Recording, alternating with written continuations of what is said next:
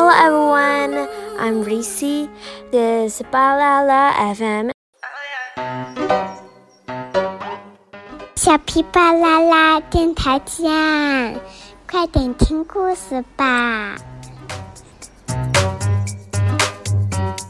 小皮巴啦啦听听台见，快来快来快来快来听故事吧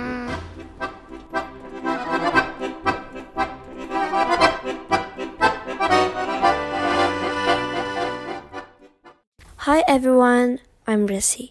Do you know about the Empress of Austria and Queen of Hungary, Elizabeth? Today we're going to talk the story about her.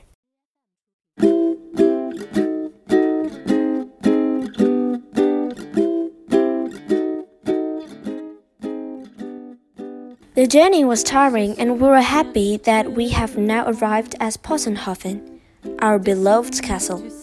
My siblings and I are very excited about seeing our dear animals again. This afternoon, we want to go swimming in the nearby lake. What fun it will be! Today, I'm going to go to the local annual fair with father. He wants to play his beloved zither publicly and also perform his newly composed runes. If I feel like it, I might dance to the music. For a little while, I've been taking riding lessons.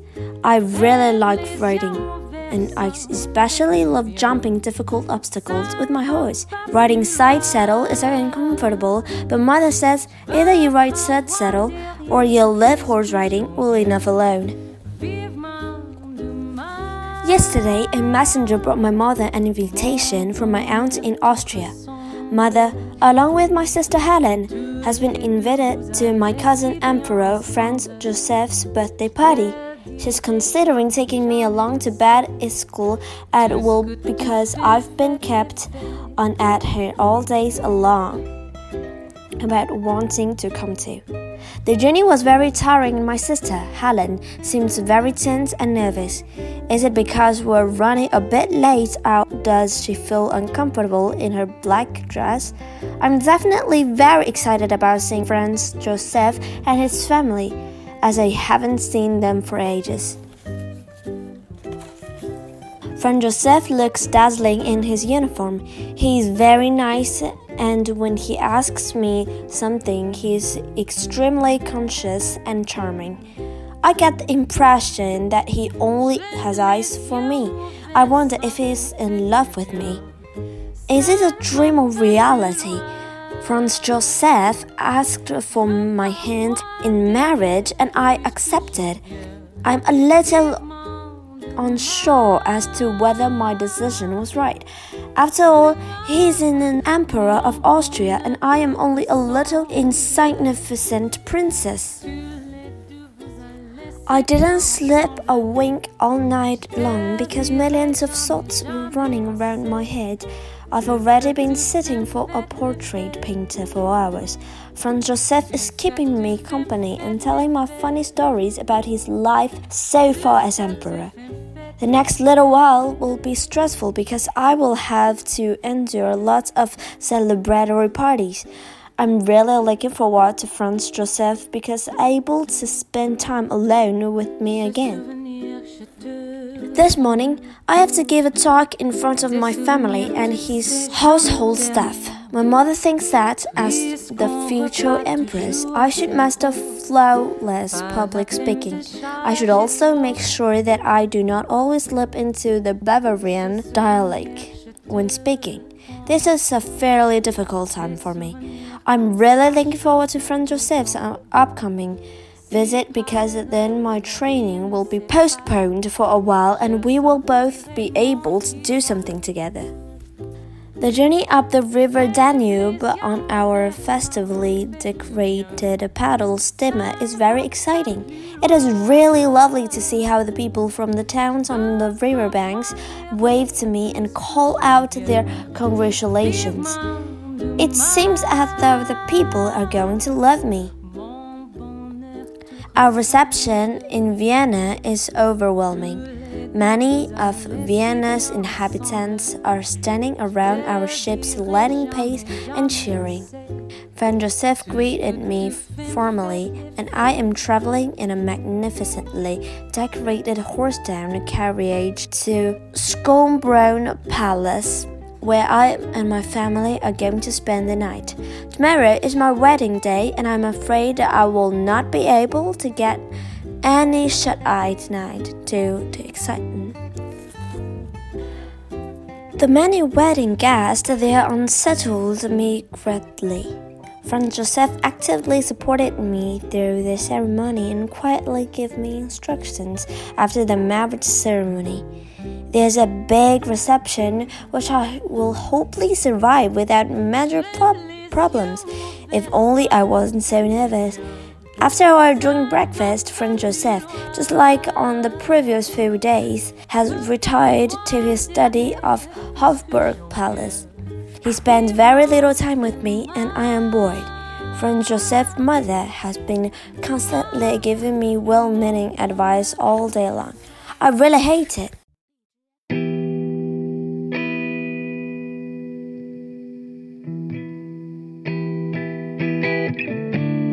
Franz Joseph and I are extremely happy that we now have such a sweet baby.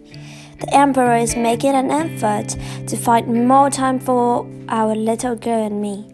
My mother in law is of the viewpoint that my little daughter, Sophie, shouldn't spend the nights in our quarters, but rather in the care of a governess in another wing of the palace. I completely disagree with this suggestion and I'm going to try to talk her out of it. She generally interferes in our family life far too much. Hungary is such a beautiful, vast country with freedom loving people. I get the impression that the Hungarian people like me. Is it because I'm accompanying my husband on horseback and they love that? Or do I just seem like a nice person to them? Hopefully, there aren't so many military parades scheduled.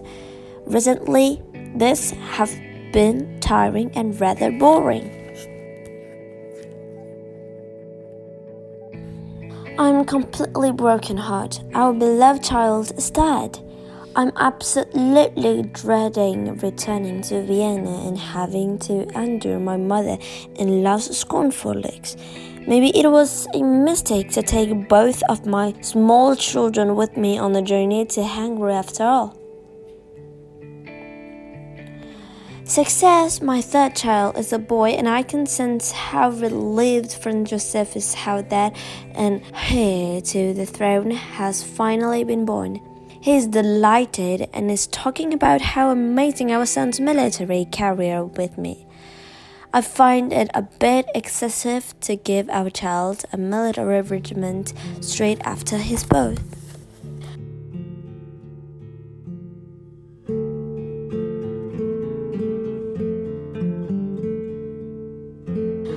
I'm really looking forward to my trip to Madeira.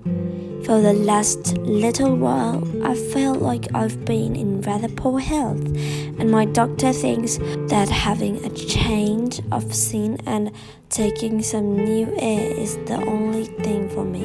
How happy I'm so to soon be able to flee the Viennese court with all of this comparisons, whispering and gossip.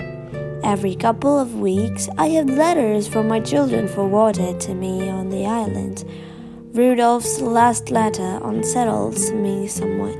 I wonder if everything is all right at home. I knew it. Rudolph have been abused by his tutor and Joseph didn't notice. I'm going to appoint a new tutor for Rudolph straight away and I'm not going to listen to objections from either my mother-in-law or Franz Joseph on a topic. Last time I arrived at the palace, I met the charming Count Andrássy. He's a very interesting character and I get on brilliantly with him. He's teaching me about the ongoing political situation in his homeland of Hungary, and I promised him that I will take the matter on board. I'm so excited. Today, Franz Joseph and I will be crowned king and queen on Hungary. My coronation dress has Hungary's national colors and it, which will impress the Hungarian people. I'm going to teach my youngest daughter, Valerie, a bit more Hungarian today. She's a Hungarian born princess, and I should therefore speak the country's language perfectly. Today, I wish to take my favorite horse out on a fox hunt. For the past few weeks, I have been training very intensively in France, I'm just hoping that I will not be thrown from my saddle in England. Some of the men look at me skeptically, and I'm sure that they secretly think I am about to land on the grass. However, I'm certainly not going to allow myself the pleasure.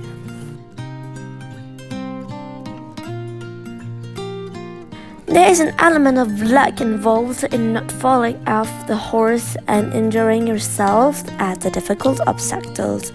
My horse carries me safely over all the hurdles, and I am very proud of that. As a woman, I can keep pace with the best riders. If Franz Joseph knew how dangerous this fox hunt is, he will surely forbid me from taking part. I love fencing because you use a lot of physical energy in the sport. My fencing teacher thinks that if I keep making such good progress, I could soon become a member of the Three Musketeers. Sometimes he's a real joker. Yet again, I had to find a new person to accompany me on my walks. My last companion said that she's pregnant and that in her conditions, it is not possible for her to accompany me anymore. I strongly believe that it was only an excuse. It doesn't matter. I will find someone who will accompany me and who isn't overly soft.